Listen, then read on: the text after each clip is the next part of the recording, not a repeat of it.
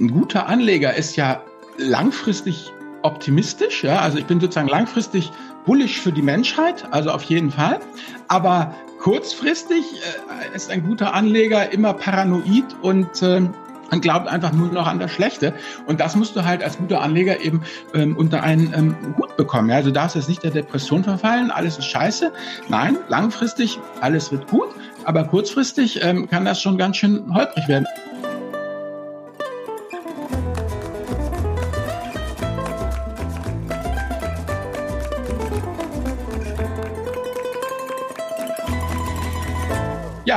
Meine Lieben, hallo und herzlich willkommen zu einer weiteren Folge von El Dinero. Mein Name ist Albert Warnecke. Ich sitze hier im sonnigen Hamburg und ich hoffe, der Daniel sitzt im ebenso sonnigen Lübeck. Hallo Daniel.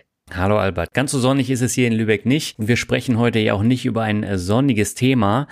Aber bevor wir zum Thema äh, kommen, diese Folge ist eine Besonderheit, Albert, denn wir sind das erste Mal in der El Dinero-Geschichte nur zu zweit, ne? Ja, genau, eine Premiere. Mal gucken, wie wir das so durchkriegen. Vielleicht wird sie auch etwas kürzer, obwohl du hast ja schon gesagt, wir werden sehen. ja, da müssen wir dann mal schauen. Wir wissen selber noch nicht, ähm, wie lang das jetzt wird und wie viel wir da diskutieren. Aber es soll heute um das Thema Volatilität begrenzen gehen. Das ist ein Thema, mit dem äh, du dich ja in den letzten Monaten ausführlich beschäftigt hast. Äh, warum eigentlich? Naja, aus zwei Gründen. Der eine Grund ist die Mathematik und der andere Grund eben die Psychologie. Und beide raten einem halt, legen einem nahe, die Volatilität halt äh, besser zu begrenzen. Mhm. Ja, dann würde ich sagen, steigen wir mal gleich ein mit den schwierigen Zeiten, die wir gerade haben. Ich habe äh, in mein Depot geschaut, das ist fast komplett rot. Äh, da kann ich gleich noch ein paar Zahlen dazu sagen. Aber nicht nur das, wenn ich mir jetzt so die Nachrichten angucke, die sind ja durchgehend negativ. Also ich glaube, es gibt kaum einen Tag, wo irgendwie positive Nachrichten verkündet werden. Und jetzt äh, gibt's den Vorstandschef der größten US-Bank JP Morgan Chase, der heißt Jamie Dimon, und der hat letzte Woche gesagt, dieser Hurricane ist da draußen und kommt auf uns zu. Wir wissen nicht, ob es ein kleinerer ist oder Supersturm Sandy. Machen Sie sich auf etwas gefasst. Äh, aber wenn man sowas liest, da kriegt man es doch mit Angst zu tun, oder? Ja, auf jeden Fall. Nur ist es natürlich so, das müssen wir beide ja auch sagen. Ich habe das ja auch mal gepredigt, Mediendiät, nicht zuhören, ja, äh, alles ausblenden. Die Sache ist halt eben immer, ähm, ich würde sagen, alle Leute, die jetzt noch irgendwie 30 Jahre Zeit haben, äh, müssen nicht unbedingt weiter zuhören, alle anderen vielleicht doch. Also es geht ja einfach eben darum letztendlich, da werden wir gleich noch drauf kommen, wie sehr eben die äh, Volatilität ähm, so einem Depot eben schaden kann. Und die Frage ist ja auch immer, wie weit will ich gehen mit der Aussitzerei oder andersrum, wie weit kann ich psychologisch mit der Aussitzerei gehen. Aber wie gesagt, du hast ja noch ein paar weitere interessante, schwierige Zahlen mitgebracht. Ja, und zwar im Mai lag die Inflation in den USA bei 8,6 Prozent. Das ist echt krass. Ähm, so hoch war es in den letzten Jahrzehnten nicht mehr. In Deutschland lag sie im Mai bei 7,9 Prozent, also ein bisschen niedriger als in den USA. Mhm. Aber man sieht ja im Supermarkt, man sieht an der Tankstelle, äh, eigentlich überall sieht man, wie die Preise nach oben geschossen sind. Und äh, jetzt kommt halt noch die Situation dazu, dass die Zinsen nach und nach erhöht werden. Wir haben eine stagnierende Wirtschaft und diese hohe Inflation. Das heißt, man spricht da häufig von der sogenannten Stagflation. Und was noch dazu kommt, das habe ich jetzt in den letzten Tagen auch verstärkt in den Medien gelesen, und zwar die Immobilienblase in den USA. Dort sind die Bauzinsen extrem angestiegen und zwar innerhalb von einem sehr, sehr kurzen Zeitraum. Mittlerweile liegt der Zinssatz für eine 30-jährige Hypothek bei 5,4 Prozent. Und ja. Äh, das ist eine krasse Zahl, oder?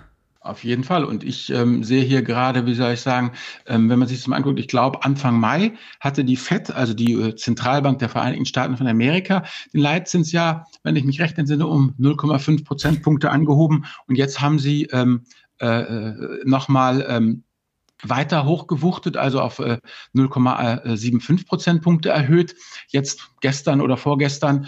Ähm, und äh, damit sozusagen sind wir jetzt bei Leitzinsen von 1,75 Prozent.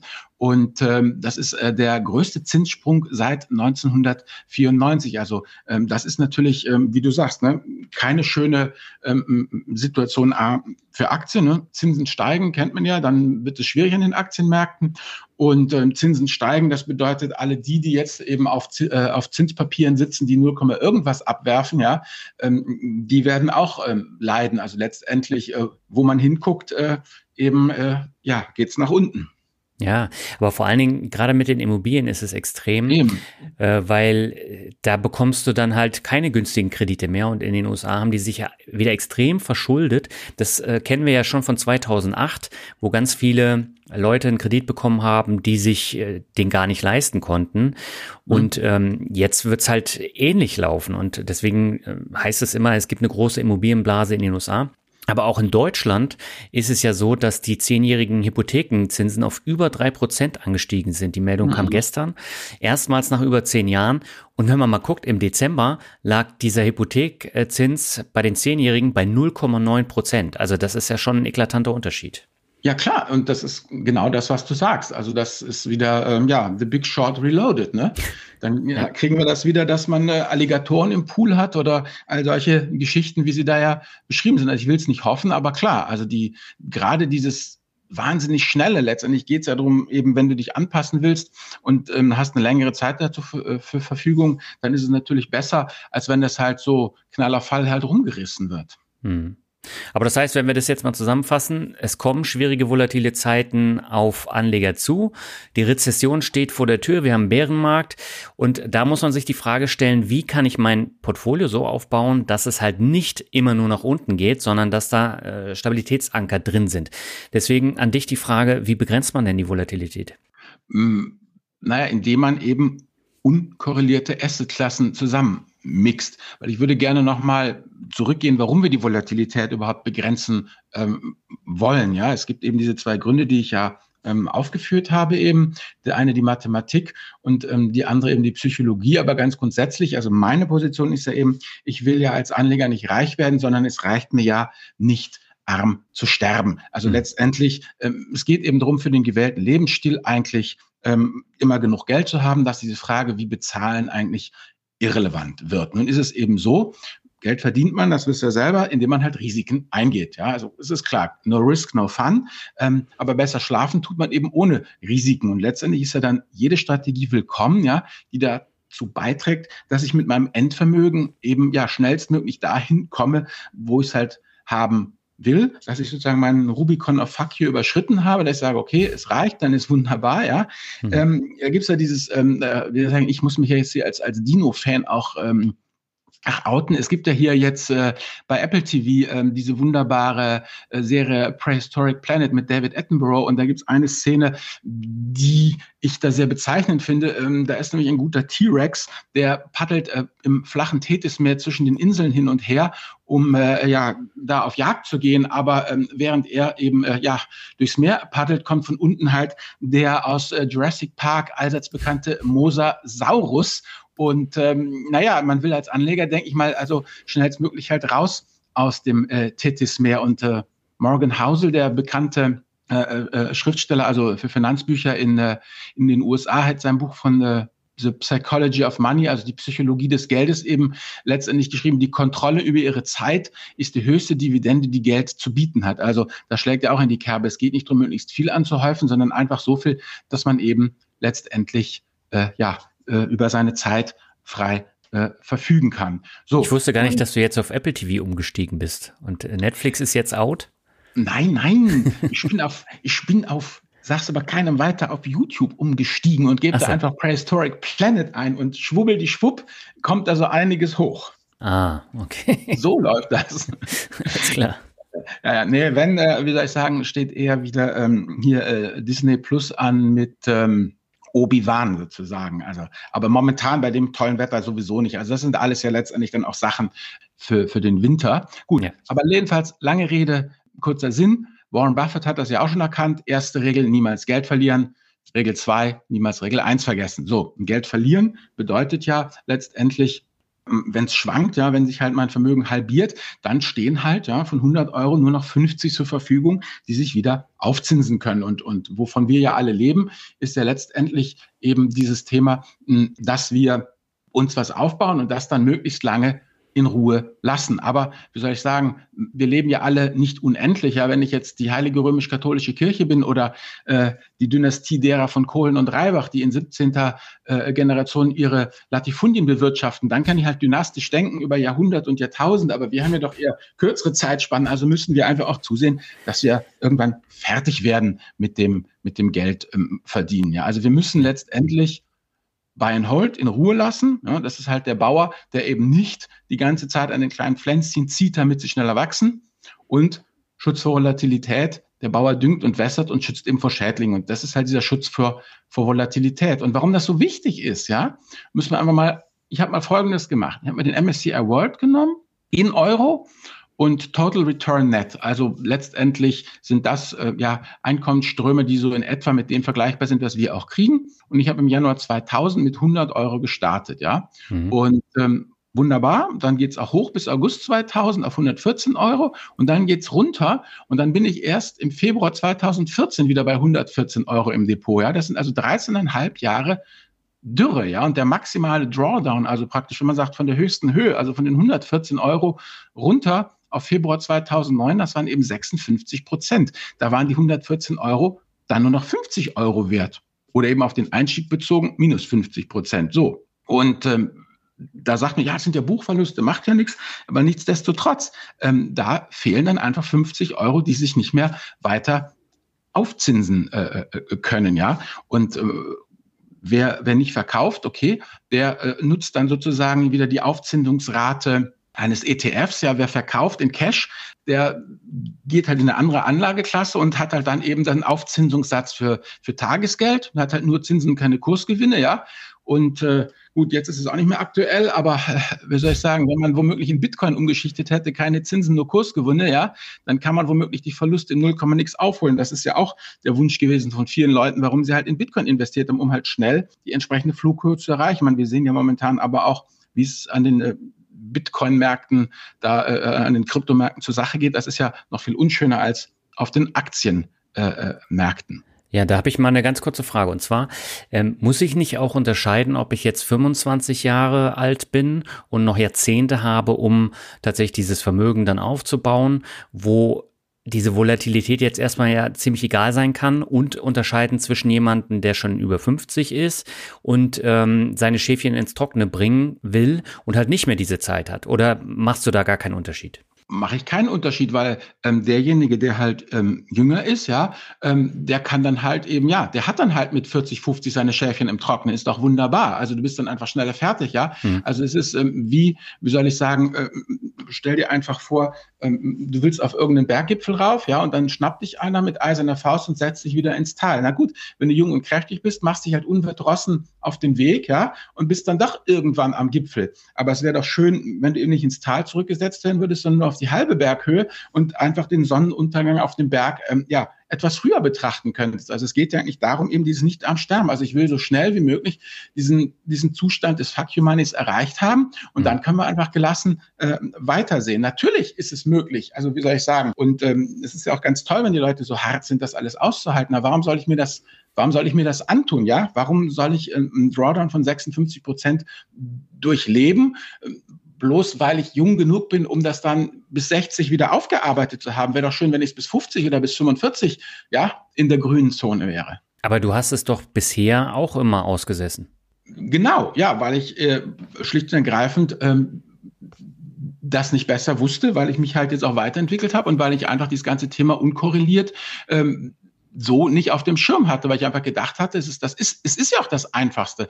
Das andere macht ja auch mehr Mühe. Wir kommen dann von Hölzchen auf Stöckchen, weil wenn du halt unkorrelierte Anlageklassen hast, dann musst du natürlich das Rebalancing machen und dann geht es wieder um das ganze Thema Steuern. Also das zieht dann halt einfach noch einen Rattenschwanz natürlich nach sich. Du brauchst dann auch irgendwie eine Hülle, die eben das Ganze dir halbwegs steueroptimiert ähm, ermöglicht, weil, weil du sonst äh, so viel an Steuern abgibst. Äh, in der Praxis äh, ist das halt deutlich komplizierter und ich glaube, dass es für die meisten Leute nach wie vor das Einfachste ist, einfach stur zu sparen. Aber wer einfach eine gewisse Höhe erreichen will und denke, unsere Hörer und Hörerinnen wollen ja ein bisschen mehr, der muss sich einfach mit diesem Thema eben beschäftigen und halt verschiedene Sachen zusammen mixen, auch wenn, ja, wenn es halt mühsamer wird. Das haben wir am FinCamp ja auch besprochen, eben die verschiedenen Anlageklassen, Gold, Peer-to-Peer, Trendfolge, was immer da eben letztendlich kommt. Weil Startups die Mathematik, habt ihr ja auch gehabt. Startups, ja, genau, gut, auch solche Sachen, genau.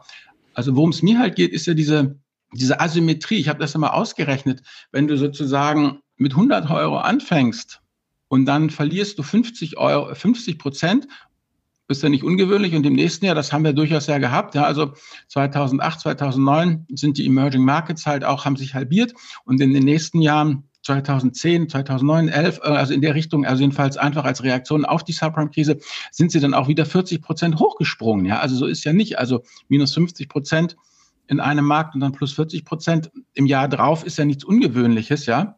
Aber ähm, das ist nicht halb so lukrativ, wenn du sagst, ich falle mit meinem gesamten Depot nur um 25 Prozent ab und auf der anderen Seite ähm, steigere ich dann auch äh, mich nur um, äh, um, um 20 Prozent. Das heißt, wenn du die Volatilität einfach, das reine Mathematik, die Mathematik sagt einfach, und das nennt man halt Volatility Drag, je weniger Volatilität du hast, ähm, umso äh, äh schneller zinst sich einfach dein äh, Vermögen auf. Also es ist einfach die, die stumpfe äh, Mathematik, die das einfach äh, diktiert, unabhängig von der Anlageklasse.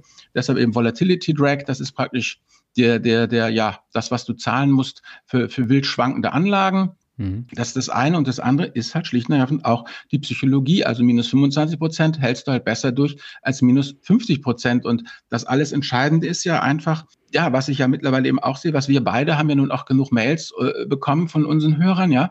Ähm, du musst halt durchhalten. Ja, alle die, guck mal, erinnerst du dich noch an die ganzen Mails, die hast du bestimmt auch bekommen beim Corona-V. Ja. All die Leute, die ganz stolz waren, dass sie äh, äh im, im, im Januar, Februar ähm, 2020 ausgestiegen sind. Und ich frage mich, wie viele von denen ja haben wieder den Einstieg ähm, geschafft oder wie viele sitzen immer noch im Cash? Also ich habe nur eine einzige Mail bekommen von einem ähm, Hörer, der mir gesagt hat, naja, er ist halt massiv rausgegangen, ja.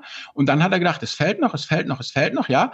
Und im September hat er dann halt zähneknirschend die, die, die Segel gestrichen und ist wieder reingegangen und hat natürlich dann praktisch von, ja, eben den, den, den, den ganzen Aufstieg von März bis September eben nicht mitgemacht. Man muss halt drin bleiben. Und wenn die Volatilität dich halt rauskegelt psychologisch, dann ähm, ja, ist alles recht, was die Volatilität halt eben dämpft, einfach um dich drin zu halten. Und du kriegst langfristig noch eine bessere risikoadjustierte Rendite. Hm. Das war dann so wie bei diesem ETF-Riester, äh, wo die Bank dann rausgehen musste genau. und dann ganz teuer wieder einsteigen musste. Genau, genau. So. Und was halt auch ist, es gibt ja diesen Spruch, den Lenin angeblich nicht gesagt hat, dieses, es gibt Jahrzehnte, in denen nichts passiert und Wochen, in denen Jahrzehnte passieren. Ähm, und äh, dieser gute Morgan Housel hat das in seinem Buch eben auch beschrieben, dass er gesagt hat, letztendlich Tail Events, also wenn man sich halt die Glockenkurve vorstellt, rechts und links die Enden der Glockenkurve, wenn die sich eben nicht direkt äh, an die waagerechte Achse anschmiegen, dann sind das die sogenannten Fat Tails, die dicken Enden. Und äh, letztendlich sind es halt einige wenige Ereignisse, die äh, den Reichtum, den Wohlstand maßgeblich eben, äh, äh, äh, äh, ja, wie soll ich sagen, beeinflussen. Ja, also jahrelang läuft das Depot auf Autopilot und wenn dann irgendwas ist, dann ähm, muss man halt richtig positioniert sein, weil da in den Wochen entscheidet sich das Ganze dann. Ja, also alle die, mhm. die eben ja in der Corona-Krise drin geblieben sind, alle die, ähm, die die Subprime-Krise durchlebt haben, alle die, die letztendlich eben in diesen entscheidenden, also mein, am, am besten war das, so hatten wir doch ganz am Anfang genau hier mit ähm, The Big Short. Ich meine, die Leute, die dann halt geschortet haben und die halt das wirklich bis zum Schluss ausgesessen haben und ihre ganzen äh, Short-Positionen nicht verkauft haben bis zum Schluss. Die sind halt innerhalb kürzester Zeit un, un, unglaublich ähm, reich geworden. Und das sind halt diese wenigen kurzen Wochen, die so Make oder Break sind. Und ähm, was dann passiert, das ist dann, ja, der sozialistische Gang der Dinge und da passiert dann auch nicht mehr viel. Ja, das stimmt natürlich. Also von daher bin ich, diese Extremereignisse und diese Extremereignisse kommen halt häufiger vor als erwartet. Ja, also es gab ja äh, Kommentare und auch Bewertungen jetzt bei El Dinero auf unseren Jahresrückblick. Da hm. haben einige dann geschrieben, du wärst zu pessimistisch und du würdest jetzt unter die Crash-Propheten gehen. Mhm. Und jetzt sind wir aber in der Situation, wo das tatsächlich eingetreten ist, äh, auch wenn äh, das keiner so äh, vorhersehen konnte. Ich ja also, auch nicht. Ich nein, auch nein, nicht. nein, natürlich nicht. Aber jetzt ist es halt so, wir haben den ähm, Angriffskrieg in der Ukraine, der ist furchtbar und der hat einen Einfluss auf alles. Und das führt dann zu dieser hohen Inflation, es führt zu wirtschaftlichen Problemen. Dann haben wir den Lockdown in, in Shanghai gehabt. Das führt dazu, dass die Lieferketten brechen und äh, da werden wir die nächsten Monate noch was von haben. Und von daher, jetzt haben wir eine Situation, wo die Extremereignisse wirklich häufiger vorkommen als in den letzten 10, 20 Jahren. Ja, genau, so, so ist das. Und wie gesagt, ähm, nur zum Thema Crash-Prophet. Ähm, ein guter Anleger ist ja langfristig optimistisch, ja. Also ich bin mhm. sozusagen langfristig bullish für die Menschheit, also auf jeden Fall. Aber äh, kurzfristig, kurzfristig äh, ist ein guter Anleger immer paranoid und äh, und glaubt einfach nur noch an das Schlechte. Und das musst du halt als guter Anleger eben ähm, unter einen ähm, Hut bekommen. Ja? Also darfst jetzt nicht der Depression verfallen, alles ist scheiße. Nein, langfristig, alles wird gut, aber kurzfristig ähm, kann das schon ganz schön holprig werden. Und wie gesagt, das sagt nicht nur ich, das sagt auch ähm, Salem Abraham, der eben auch ähm, in den USA ein erfolgreicher äh, Money Manager ist, der genau das Gleiche sagt. Langfristig optimistisch, kurzfristig immer pessimistisch. Und äh, Morgan Housel sagt das. Also das ist halt diese beiden Sachen, die, die man halt unter einen, einen Hut kriegen muss. Also von daher, also ich erfreue mich nach wie vor, äh, äh, wie soll ich sagen, größten rheinischen Optimismus ist, kann ich hier jedem nur sagen. Ja, das wäre nämlich meine nächste Frage gewesen. Ted noch immer gut gegangen, war ja sonst immer dein Mantra. Ist es immer noch, ist ja. es immer noch, es bleibt dabei. Äh, es hat noch immer Jotje Jange, aber ähm, warum muss ich jeden Tiefschlag mitnehmen? Ja, dieses Thema eben mit den unkorrelierten, wie du hast ja schon Gold erwähnt im Vorgespräch, ja. Ähm, warum, warum soll ich nicht ähm, letztendlich mich da etwas breiter aufstellen, um halt einfach die Schwankung des Lebens ein bisschen ähm, zu, zu mildern und äh, muss ich ja nicht sozusagen meinen gesamten Optimismus hergeben, um eine Krise auszusetzen, sondern kann mir noch ein bisschen was überbehalten für die nächste Krise. Ja, gut, wenn du einmal dein äh, Portfolio so aufgestellt hast, dass es für dich passt und dass du gut schlafen kannst, äh, dann brauchst du ja auch nicht mehr viel machen. Aber momentan ist tatsächlich das hm. Problem, gerade Leute, die nur Aktien haben, die sind natürlich extreme Minus in diesem Jahr und ja. das macht etwas mit einem. Und äh, da ist man dann immer versucht, entweder viel zu handeln mhm. oder andere Mittel und Wege zu finden und über die wollen wir ja jetzt gleich noch sprechen. Mhm, genau, ja. Genau, also ich mach mal kurz ähm, auf die auf die Fat Tails zurückzukommen. Äh, ja, also ähm, wenn wir ja über Risikokapital, Venture-Kapital reden, dann ist jedem klar, ja, das ist ja riskant, klar, die meisten gehen pleite und ab und zu habe ich ein Unicorn. Aber das Interessante ist, ähm, lass uns mal den Russell 3000 angucken. Das ist ein ganz mhm. breiter Index, hat mit 3000 US-amerikanischen ähm, Firmen und man kommt in den Russell 3000 auch nicht so einfach rein. Das sind nicht irgendwelche Garagenklitschen, das sind schon einfach wirklich solide Firmen, die da drin sind und die JP Morgan Asset Management hat sich mal die Renditeverteilung des Russell 3000 seit 1980 angeguckt. Und was die rausgefunden haben, ist, dass 40 Prozent der im Russell 3000 enthaltenen Firmen 70 Prozent ihres Werts verloren haben und sich davon auch nie wieder erholt haben, ja. Und letztendlich, wenn man von 1980 bis heute sich das anguckt, hat sich der Russell 3000 verdreiundsiebzigfacht. Verdreiundsiebzigfacht ist ja sehr, sehr ordentlich, ja. Aber mhm. letztendlich für diesen gesamten Erfolg sind nur sieben äh, Firmen verantwortlich. Das ist ja immer dieses, du musst die dann auch wirklich dabei haben. Oder nimm was anderes, ja. Nimm zum Beispiel den Standard Poor's 500 im Jahr 2018. Ja. Amazon war für sechs Prozent der Standard Poor's 500 Rendite in diesem Jahr verantwortlich. So. Und dann sagt man, okay, und dann geht man nochmal rein und dann guckt man sich den Fat Tail des Fat Tails an und letztendlich innerhalb Amazons sind es Prime und AWS, die eben auch da praktisch für den Löwenanteil der Umsätze verantwortlich sind. Erinnerst du dich noch an das Firephone oder diese mhm. Geschichten? Ja, ja. alles weg. Ja, kurzes ja. Vergnügen. Ja, genau.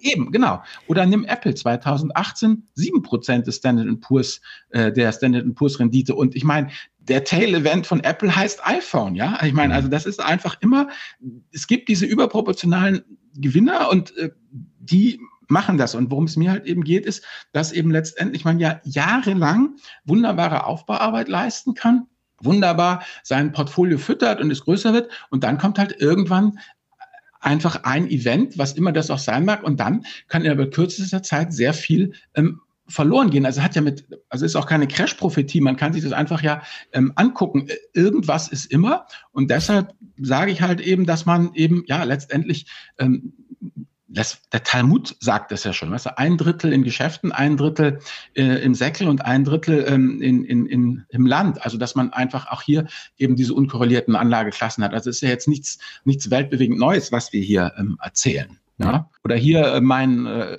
Freund, der gute Ray Dalio, ähm, der hat ja auch gesagt, hier so nach dem Motto, weißt du, kriegen wir beide auch immer mit, so nach dem Motto, ja, lieber Daniel, was ist die beste Aktie oder lieber Albert, was ist der beste ETF? Also sozusagen diese, die bestmögliche Wette, wie es mhm. Ray Dalio sagt, ja. Und Ray Dalio sagt, das ist alles Quatsch. Ähm, man arbeitet am besten mit der bestmöglichen Diversifizierung. Also, und er beschreibt es halt in seiner Welt so, zehn oder 15 unkorrelierte Wetten, alle mit der gleichen Rendite, ja. Also das muss doch keine Mörderrendite sein, ja. Rennen, senken sagt er, mein Risiko um 75 oder 85 Prozent.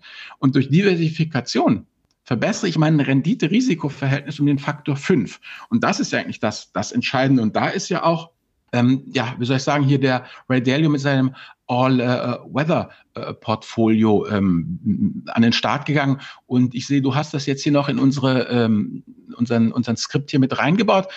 Was, würdest du das mal kurz erläutern?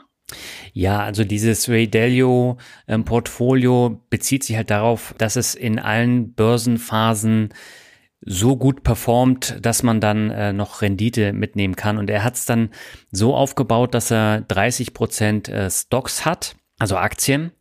Und äh, da setzt er dann auch auf große Unternehmen, auf äh, die Large Caps. 55 Prozent Fixed Income, da sind dann die Anleihen dann äh, drin. Und zwar langfristige Anleihen und ähm, so mittlere Anleihen. Und dann hat er noch 15 Prozent Commodities, also Rohstoffe. Und da hat er äh, 7,5 Prozent Gold und 7,5 Prozent äh, andere Rohstoffe. Und äh, damit ist er der Meinung, kommt man auch durch solche Phasen, wie wir sie jetzt haben. Na gut, das ist ja letztendlich ähm, für alle, die eben in, in Deutschland das nachbauen wollen, ähm, den, der Arero, ne? Der ist ja genau auch mit einem Arero, der hat ja Anleihen, äh, Renten und Rohstoffe eben genau drin, wie, wie Ray Dalio das eben hat. Ja, aber das Verhältnis ist anders. Beim Arero ja, hast genau. du ja 60 Prozent, glaube ich, Aktien, 30 Prozent ähm, Anleihen oder Renten und dann 10 Prozent Rohstoffe, meine ich jetzt. Aber das finden wir gleich raus. Fast. 25 Prozent Renten, 15 Prozent Rohstoffe, aber Aktien 60 Prozent genau. Okay. Ja, aber du hast ja recht. Also genau das ist es. Also letztendlich ist er schon sehr, sehr aktienlastig, während ja eben der Ray Dalio eben mit seinem Fixed Income 55 Prozent äh, doch eher auf der Anleihenseite ist. Ja, und da geht's halt wirklich darum, dass das unkorrelierte Assets sind, die er da drin hat. Mhm. Aber es gibt ja noch weitere. Ne? Es gibt ja nicht nur diese drei Arten, die er jetzt äh, da drin hat. Es gibt ja noch mehr. Äh, welche hast du denn noch auf dem Zettel? Ja gut, ich habe halt die, die Trendfolger, die sich halt jetzt, ähm, ja, muss man sagen, leider sehr gut äh, entwickeln. Also die praktisch zum Teil jetzt äh, bis 40 Prozent äh, von Anfang des Jahres bis bis heute, also heute ist äh, äh, Mitte Juni äh, gebracht haben, die all diese ganzen Trends halt massiv ausnutzen oder die Volatilitätsfonds, die halt einfach auf die Volatilität eben anspringen, ja. Und alles, was wir ja beschrieben haben, also ich denke auf jeden Fall, was jetzt auf uns zukommt, denke, da muss man auch kein großer Prophet sein, sind einfach Zeiten, die unruhiger, die volatiler sind. Und ähm, Inflation ist ja ist ja nichts weiter als ein, als ein Preistrend. Ja, also das ist vielleicht kein schöner Preistrend, aber es ist halt ein Preistrend. Und alle Sachen, die eben diese Trends ausnutzen oder die diese Volatilität ausnutzen, die haben jetzt halt gerade Oberwasser. So, die liefen ja die letzten Jahre, als eben die EZB und die FED natürlich jegliche Volatilität gleich im Keim erstickten. Ich meine, haben wir ja gesehen, ähm, wie dieser Corona-Krise wurde ja einfach alles mit einer, einer ähm, Quantitative Easing, äh, ähm, mit einer Geldflut weggeschwemmt, die ganze Volatilität eingedämmt und zack, ging es wieder nach oben. Aber jetzt sind wir halt irgendwo angekommen, wo es halt doch aus jeder Ritze quillt und wo es einfach jetzt, was auch sein kann, ich meine, das ist auch ganz normal. Ich meine, Panterei, alles fließt, gibt's halt ein neues Regime, ja.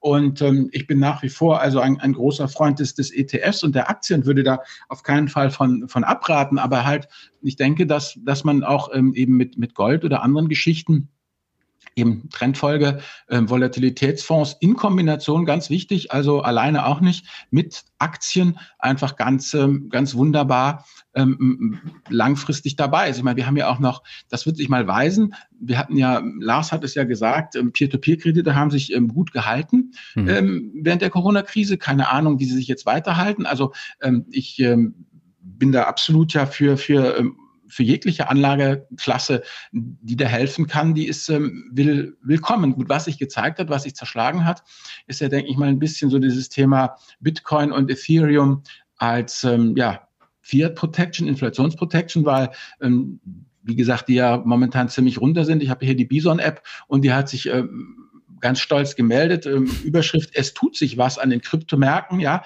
Bitcoin in den letzten 24 Stunden um 11 Prozent gefallen. Da ich ja, okay, es tut sich was, Freunde. Ähm, allerdings, ähm, wie gesagt, jetzt dümpelt sie irgendwie um die 20 rum und Ethereum um die 1000 und ähm, wird ja auch gemunkelt, wenn, wenn die da durchbrechen, durch die 20.000, die Tausender-Grenze, ähm, dann äh, geht noch weiter runter, werden wir halt einfach, einfach sehen. Also ja, wobei das hat natürlich auch äh, nochmal spezielle äh, Gründe. Einer von denen war ja äh, dieser Terra Luna Crash. Das war ja ein Stablecoin und Stablecoin heißt, ähm, der orientiert sich eher an dem US-Dollar als an anderen Kryptowährungen. Und das Ding ist ja um 99, irgendwas äh, Prozent dann äh, gefallen, weil es alles nicht funktioniert hat. Und das hat dann dazu geführt, dass die ganzen Kryptowährungen nochmal ordentlich eingebrochen sind. Ja, genau, dann sinkt halt das, äh, das Vertrauen letztendlich. Ja, ja wie sieht's denn jetzt eigentlich bei dir im Depot aus? Ja, also es ist komplett rot, aber ich muss tatsächlich sagen, das äh, ist ein deutlicher Unterschied ist jetzt zum Crash von äh, 2020. Also da hatten wir diese V-Entwicklung, wo es mhm. ordentlich nach unten gegangen ist. Und man sieht es da am maximalen äh, Drawdown. Also der liegt nur bei 11,7 Prozent in meinem Portfolio. Das ist gar nicht so schlimm. Also das ist jetzt keine Phase, wo man so überlegt, oh, jetzt kann ich aber schlecht schlafen hm? Und der Drawdown 2020 lag, glaube ich, bei 29 Prozent oder 30 Prozent. Ah. Und, und 2.8 ähm, war der ja bei 50 Prozent. Jetzt nicht in meinem Portfolio, damals hatte ich noch kein großes, aber ähm, so die allgemeinen Börsen sind ja um 50 Prozent runtergegangen. Ja. Und äh, von daher, du musstest dann auch versuchen, so ein bisschen zu begründen, warum ist der Drawdown jetzt gar nicht so schlimm gewesen. Und das hängt zum einen an dem äh, Tagesgeldanteil, den ich nach wie vor noch habe.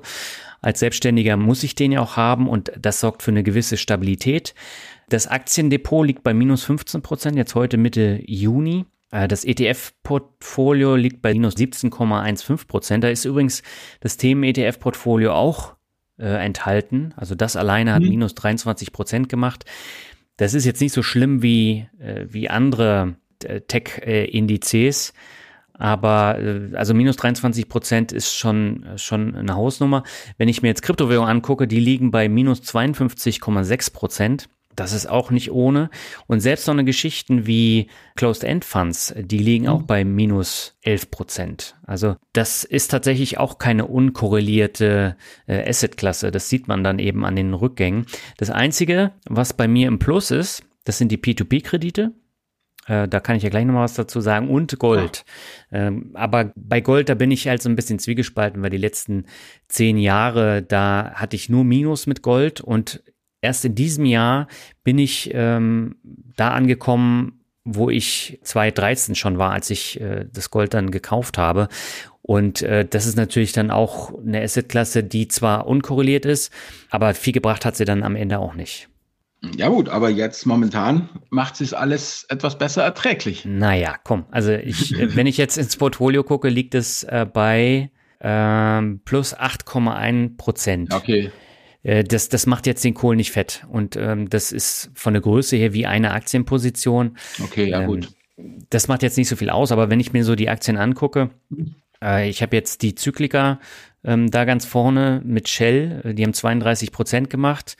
Gut, die mhm. Maßnahmen, äh, die äh, sollte man auch kritisieren. Ist ja momentan auch in den Medien. Aber ich bin jetzt seit über fünf Jahren Shell-Aktionär und ähm, das ist das erste Jahr, wo wirklich so ein richtiges Plus dann bei rauskam. Mhm. Danach äh, folgt British American Tobacco mit 25 Prozent Plus. Und dann kommt IBM, was mich so ein bisschen erstaunt, mit 10 Prozent im Plus. Und das sind die drei grünsten Werte im, in meinem Portfolio. Aber das ist doch sehr ordentlich. Ja gut, aber auf der anderen Seite habe ich dann sowas wie äh, Netflix mit minus 72 Prozent in diesem Jahr. Ich habe äh, dieses Jahr ja erst wieder ähm, Aktien gekauft, nachdem sie das erste Mal so ordentlich gefallen sind. Also es liegt ungefähr so bei minus 35, minus 40 Prozent, ist aber immer noch äh, hoch. Äh, PayPal äh, liegt bei äh, minus 57 Prozent in diesem Jahr. Dann äh, Meta bzw. Facebook bei minus 47 Prozent. Eine T-Row Price liegt bei minus 40 Prozent. Also da sind schon ordentliche Rückgänge ähm, zu sehen bei den Einzelaktien.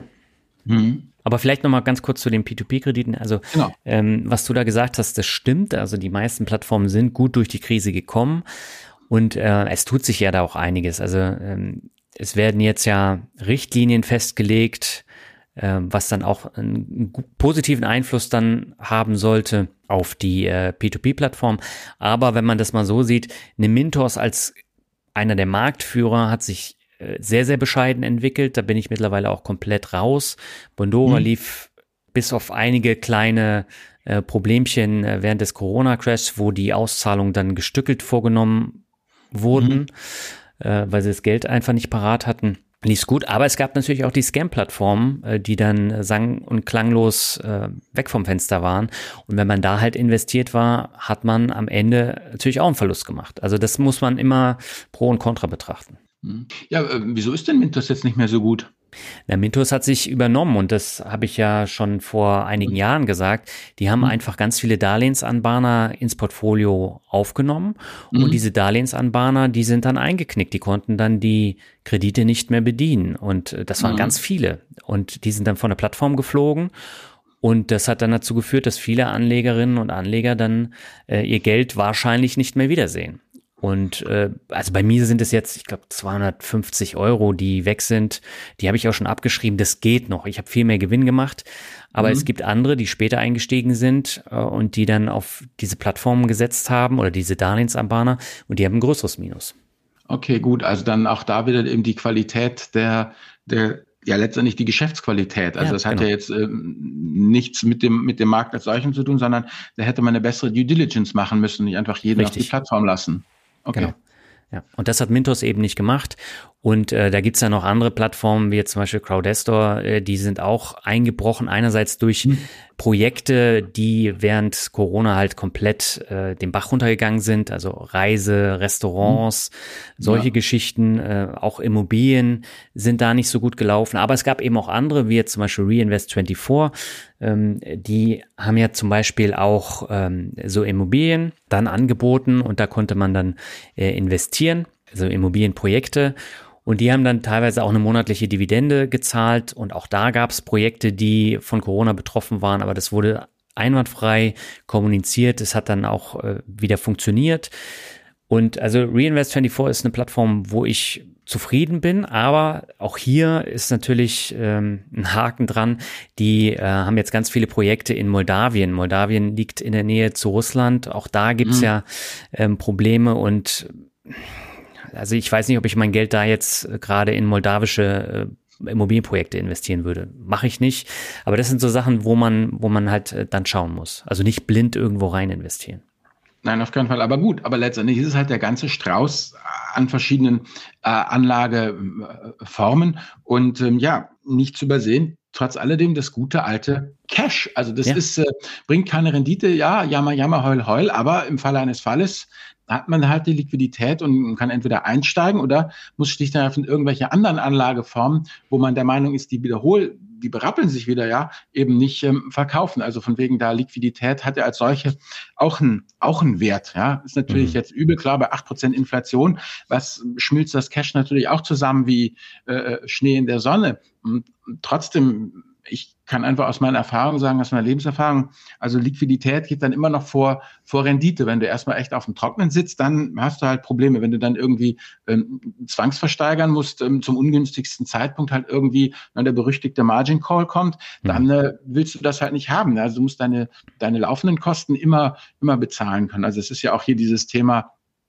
mit, mit irgendwelchen Overleveraged, also die zu sehr gehebelt haben, irgendwelche Krypto-Projekte, die dann einfach dann ruckzuck weg sind. Das sind dann halt dann die negativen Fat-Tail-Events ähm, sozusagen. Ja, und äh, ich habe äh, dazu ja auch noch in Erinnerungen äh, investiert. Äh, deswegen habe ich ja meinen USA-Roadtrip gemacht und mhm. äh, den hätte ich in der Form heute auch nicht mehr machen können, weil äh, das einfach unbezahlbar gewesen wäre. Ne? Mhm. Es waren ja schon im November letzten Jahres, als wir dahin geflogen sind, waren mhm. die Preise ja schon hoch, ne? Und gerade die von den Mietwagen. Und das ist ja jetzt noch viel, viel extremer und teurer geworden. Und äh, das ist ja nicht nur der Mietwagen, sondern vor allen Dingen auch die Benzinpreise in den USA, die sind ja auch so durch die Decke gegangen.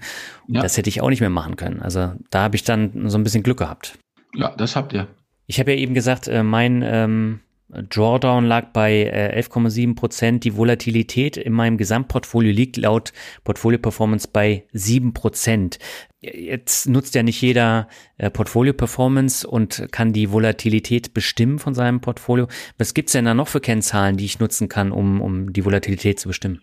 Also es gibt zwei Kennzahlen, gibt's Sharp Ratio und Sortino Ratio. Es geht letztendlich bei diesen beiden Sachen darum, ähm, herauszufinden, wie viel Rendite man bekommt ähm, pro Risikopaket. Allerdings ähm, geht es immer darum, ähm, das wird ins Verhältnis gesetzt eben zur risikofreien Rendite. Das wäre dann eben ähm, Tagesgeld oder eben in den USA diese kurzlaufenden ähm, Staatsanleihen, die Treasuries und alles, was darüber eben hinausgeht, das wird dann halt im Verhältnis auch eben zur Volatilität gesetzt und letztendlich geht es darum, dass man halt gerne für sein gesamtes Depot, also grundsätzlich äh, mischt, misst eben Sharp das Gesamtrisiko eines Portfolios, ähm, weil eben ganz wichtig, ähm, das Portfolio ist ja das Entscheidende, nicht die einzelnen Anlageklassen, sondern man muss eben, äh, wie beim Kuchenbacken, ja, da packt man ja auch alles Mögliche da zusammen, ja.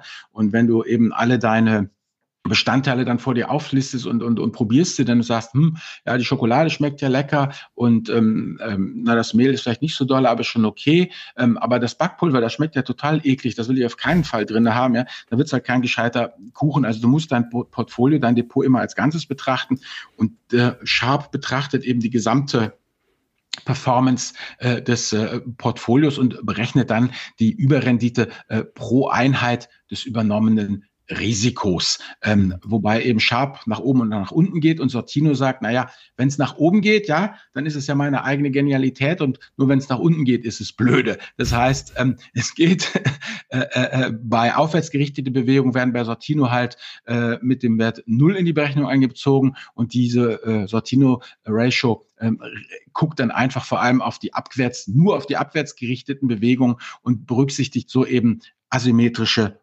Renditeverteilung. Ja, wenn es halt äh, nach dem Motto, weißt du, wenn es halt zehnmal bisschen hochgeht und beim elften Mal rumpelt's richtig fett runter, ja, dann äh, ist dieses einmal richtig fett runterrumpeln ja, soll der stärker und wichtiger gewertet werden als dieses zehnmal langsam hoch. Und mhm. letztendlich geht's drum, du willst bei Sharp und Sortino so eine möglichst große Zahl eben äh, äh, dastehen. Also die sind immer 0, irgendwas und, und je höher, desto, desto besser letztendlich. Mhm. Gut, das kann man ja mittlerweile auch ähm, übrigens hier zumindest bei ETFs ja, also zumindest bei den iShares ETFs weiß ich Wenn du da auf die Webseite gehst, dann geben die dir auch diese, diese, dieses Ratio schon an und teilweise findest du es auch auf den Portalen wie Finanzen.net oder OnVista oder so, die geben das auch mittlerweile schon, schon an und dann kannst du dir ähm, das zumindest für die einzelnen Teile ähm, das runterholen und musst es dann halt natürlich noch irgendwie ja, gewichtet kombinieren. Ähm, also es ist ein bisschen Mathematik, aber es geht letztendlich immer darum, ein gesamtes Portfolio zu betrachten und nicht nicht die einzelnen Komponenten. Mhm. Du hast hier noch so Beispielportfolios in äh, der Übersicht. Was hat es damit auf sich? Ja, ich habe mal einen Portfolio Visualizer, das würde ich dann in die Show Notes packen. Also mit Portfolio Visualizer kannst du einfach ähm, dir selber ein Portfolio zusammenstellen oder es gibt dann halt ähm, ja auch die Möglichkeit, so äh, Standard äh, klassische Portfolios äh, dir mal anzugucken. Das eine ist halt dieses legendäre ja der David Svensson, der für die ähm, Uni Yale ähm, mhm. den Fonds betreut hat. Da gibt's halt eins, das heißt David Svensson Yale Endowment und ähm, oder du sagst hier zum Beispiel äh, Boogleheads for Funds, also Boogleheads, das sind ja die Leute, die eben ganz klar eben ähm, nur auf Aktien setzen, die da eben ähm, dieses Indexing eben äh, äh betreiben.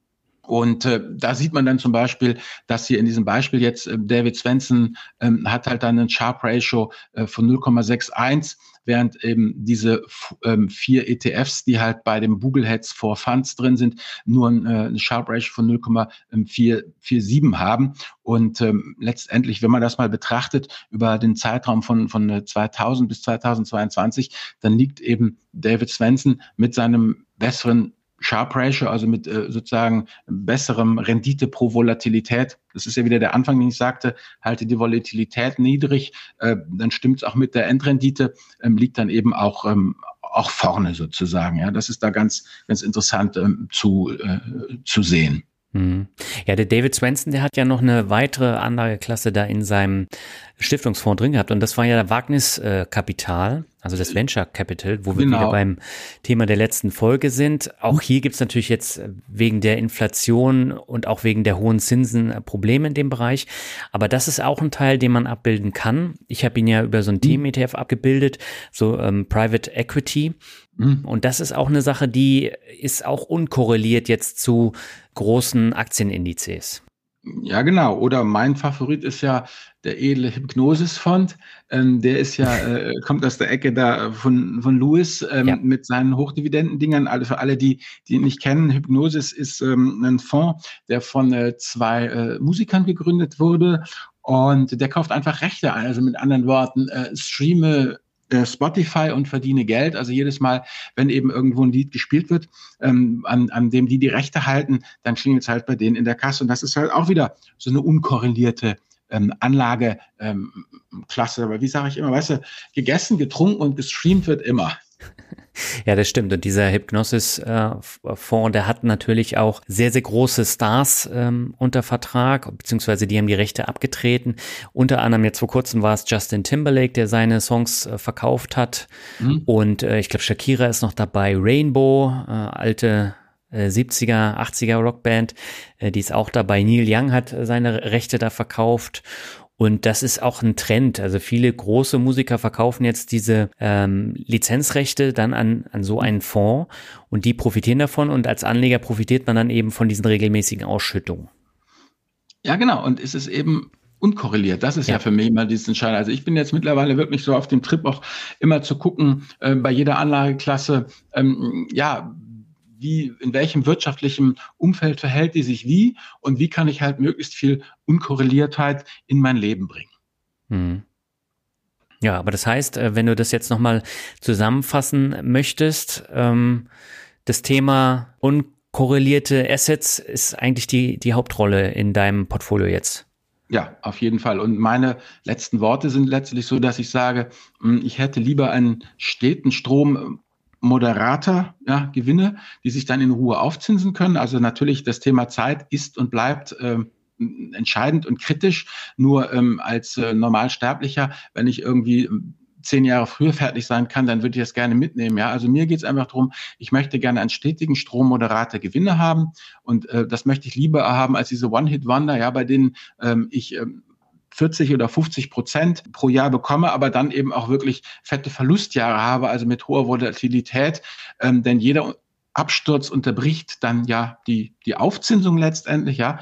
Und was ich halt einfach auch festgestellt habe, eben A, an mir selber, B, aber auch an den ganzen Zuschriften nicht bekommen habe, der Investmenterfolg eines Lebens hängt ja davon ab, wie man sich eben verhält, wenn das dicke Ende kommt. Ja, man muss mhm. ja letztendlich so lange im Spiel bleiben, ja, bis man die paar Assets erwischt hat, die einem diese ganze Rendite bringen. Und ähm, da sind wir beide ja gar nicht alleine auf, äh, in diesem Spiel, sondern hier der äh, Warren Buffett, ja, der hat 2013 auf ähm, dieser jährlichen Aktionärsversammlung, da diesem Festival in Omaha, ja, hat gesagt, er hätte äh, in seinem Leben 300 bis äh, 400 Aktien besessen, ja, aber den Löwenanteil zum Profit hätten vielleicht zehn beigetragen. Und äh, Charlie Munger, sein Kompagnon, stößt da ins selbe Horn. Der sagt, wenn man so die zwei, drei wirklich unglaublichen ähm, Erfolge von Berkshire Hathaway sozusagen aus dem Portfolio entfernt, dann wortwörtlich würde eben der Investmenterfolg von ihm und Warren Buffett auch nur relativ durchschnittlich sein. Ja? Also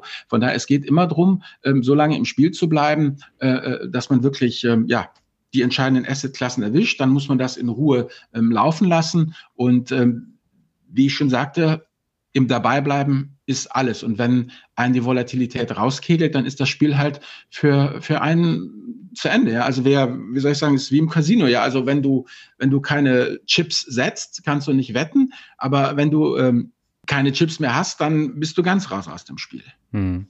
Ja, aber wenn ich das jetzt so sehe, ich hatte ja meinen absoluten Highflyer im Portfolio, das war PayPal und ja. äh, die lagen bei 450 Prozent im Plus. Ja.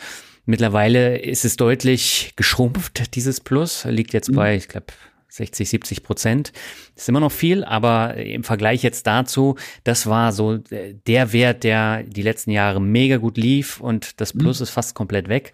Von daher, das bringt auch nichts, sich jetzt auf diese äh, Werte dann zu fokussieren, weil auch die kann es irgendwann erwischen. Aber ja. ähm, grundsätzlich stimme ich dir da schon zu. Ich für meinen Teil bin jetzt nicht so auf dem Trip, dass ich sagen muss, ich brauche jetzt ganz viele unterschiedliche unkorrelierte äh, Assets, sondern ich habe diese unterschiedlichen Aktien in meinem Portfolio. Also es sind ja mittlerweile knapp über 50 und die habe ich aus komplett unterschiedlichen Branchen. Und auch da sieht man dann die Unterschiede. Ich habe ja eben schon gesagt, äh, ich habe jetzt äh, mhm. dann eine, eine Shell oder eine BAT oder eine IBM dann ganz mhm. vorne und andere dann ganz hinten, die in den letzten Jahren dann äh, vorne waren. Und äh, das ist für mich dann auch schon eine gute Aufstellung. Aber wenn ich jetzt tatsächlich irgendwann von diesem Geld leben möchte, dann muss ich auch was tun, weil dann tut dieser Sturz nach unten sehr, sehr weh. Und das äh, möchte ich dann halt auch vermeiden. Aber momentan bin ich noch nicht in der Phase, wo ich ähm, das, das so sehe. Gut, das wird auch jetzt deine famous last words. Ich denke, damit sind wir eigentlich auch jetzt dann durch, oder? Ich meine. Ja, bevor wir jetzt zum Ende kommen, hast du noch äh, eine, eine Buchempfehlung zu diesem Thema, die passen könnte? Ja, also ich habe hier, passt immer zu jedem Thema Morgan Housel, The Psychology of äh, Money. Und ähm, Untertitel ist äh, Zeitlose Lehren über Reichtum, Gier und Glücklichkeit. Und ähm, es ist wirklich, ähm, er fängt auch schon an, äh, so nach dem Motto, weil er sagt, ähm, Freunde, ähm, ihr habt eigentlich auch Besseres zu tun, als Finanzbücher ähm, zu lesen. Also halte ich das Ganze hier kurz. Und es ist eigentlich auch ein recht kurzes Buch, sind irgendwie etwas über 200 Seiten, aber fantastisch geschrieben. Und insgesamt ähm, sind es 20 ähm, Kapitel, die aber eigentlich ähm, toll geschrieben sind und wo man eine ganze Menge ja über Geld und ähm, wie man damit umgeht, äh, sozusagen äh, lernen kann. Ich habe hier gerade mal spontan aufgeschlagen, ja, ähm, Seite 60 und hier geht's, muss ich nochmal auf das Thema Venture Capital zurückkommen. Und da wurde letztlich Michael Moritz hier beschreibt, ähm, hier unser Morgan Housel wieder halt interviewt wurde. Und da wurde halt gefragt, warum ähm, Sequoia, also praktisch die äh, Firma von Michael Moritz als Venture Capital Firma so erfolgreich ist. Und Moritz sagt, na ja, ähm, letztendlich, wir sind, haben immer Schiss, ja, dass wir äh, demnächst ähm, unser Geschäft aufgeben müssen wegen Erfolglosigkeit. Mhm. Und dann sagt der Interviewer ganz erstaunt, wirklich? Äh, also so nach dem Motto, ihr seid so furchtsam, also sozusagen nur die äh, Paranoiden überlegen, überleben. Und dann sagt Moritz, na ja, das stimmt schon, ja. Also wir äh, Sequoia Capital sah, äh, gehen davon aus, dass ähm, morgen nicht so aussieht wie, wie gestern, ja, und wir können uns auf keinen Fall auf unseren Lorbeeren ausruhen. Wir können jetzt hier nicht arrogant werden und wir können auf keinen Fall ähm, den Erfolg von gestern ähm, sagen, dass sich das eins zu eins dann in den ähm, Erfolg von morgen umwandeln wird. Und ähm, der Kommentar, der Morgan Hausel dazu macht, ist eben ähm, so nach dem Motto, hier guckt, es geht immer ums Überleben. Ja. Er hat, der gute Michael Moritz sagt nicht Wachstum oder Intelligenz oder äh, geheime Informationen, sondern einfach letztendlich, und jetzt muss ich mal zitieren, der Morgan Hause sagt, die Fähigkeiten, lange genug einfach dabei zu sein, ohne ausgelöscht zu werden oder eben gezwungenermaßen das äh, Spiel aufzugeben, das ist letztendlich der große Differenziator. Und ähm, letztendlich, ähm, das muss eben der Cornerstone, also der Eckpfeiler jeder Strategie sein, egal wenn es ums, ums, ums Investieren oder eben deine berufliche Karriere oder überhaupt dein Leben geht. Und dieses äh, Thema Survival Mentality führt er dann noch ein bisschen aus. Und dann hat er halt in anderen ähm, Kapiteln führt er dann eben aus äh, äh, ähm, eben Fett, ne, hier Fett Tales hat da was und dann zum Thema Freiheit oder zum Thema Reichtum. Reichtum ist das, was man nicht sieht und warum man sparen sollte und warum es ausreicht, äh, ähm, ja, vernünftig zu sein und man nicht eiskalt rational sein muss. All solche Geschichten. Also es ist einfach ein, ein spannendes Lesebuch, ähm, was man wirklich, ähm, wenn man, äh, ja, sagen, wenn man Finanzpodcasts hört, dann ist man, glaube ich, qualifiziert, dieses Buch mit als Strandlektüre zu, äh, zu lesen. Für Normalsterbliche vielleicht nicht, aber wer Finanzpodcasts hört, dem könnte das auch als Strandlektüre gefallen, würde ich sagen. Okay, aber es ist auf Englisch, oder? Nee, eben nicht. Der gute Finanzbuchverlag hat es übersetzt und da heißt es dann über die Psychologie des Geldes, zeitlose Lektionen über Reichtum, Gier und Glück. Also wer möchte, kauft sich's auf Englisch und wer möchte, kauft sich's auf Deutsch. Ist beides beim Buchhändler deines Vertrauens erwerbbar. Ja, dann verlinken wir das in den Shownotes und in den Blogartikeln. Und äh, ja, damit sind wir jetzt am Ende angekommen. Ich bin mal gespannt, wie sich die Portfolios in den kommenden Wochen weiterentwickeln. Mhm. Wir haben im August wieder eine neue Folge. Dann haben wir, so wie es aussieht, auch gleich wieder zwei Gäste bei El Dinero. Und wir planen auch gerade eine neue Finanzwiese Rockt Folge. Wann die kommt, wissen wir noch nicht, aber wir haben auf jeden Fall eine auf dem Zettel, ne? Ja, genau. Wir haben ja auch schon eine weitere El Dinero Folge auch noch auf dem Ach, Zettel. stimmt. Wir haben ja noch, noch eine für September, ja. Ja, und damit würde ich sagen, Albert, äh, vielen Dank für das angeregte Gespräch und äh, wir hören uns beim nächsten Mal. Also dann, meine Lieben, macht's gut und wir wünschen euch einen schönen Sommer. Jo, bis dann. Ciao.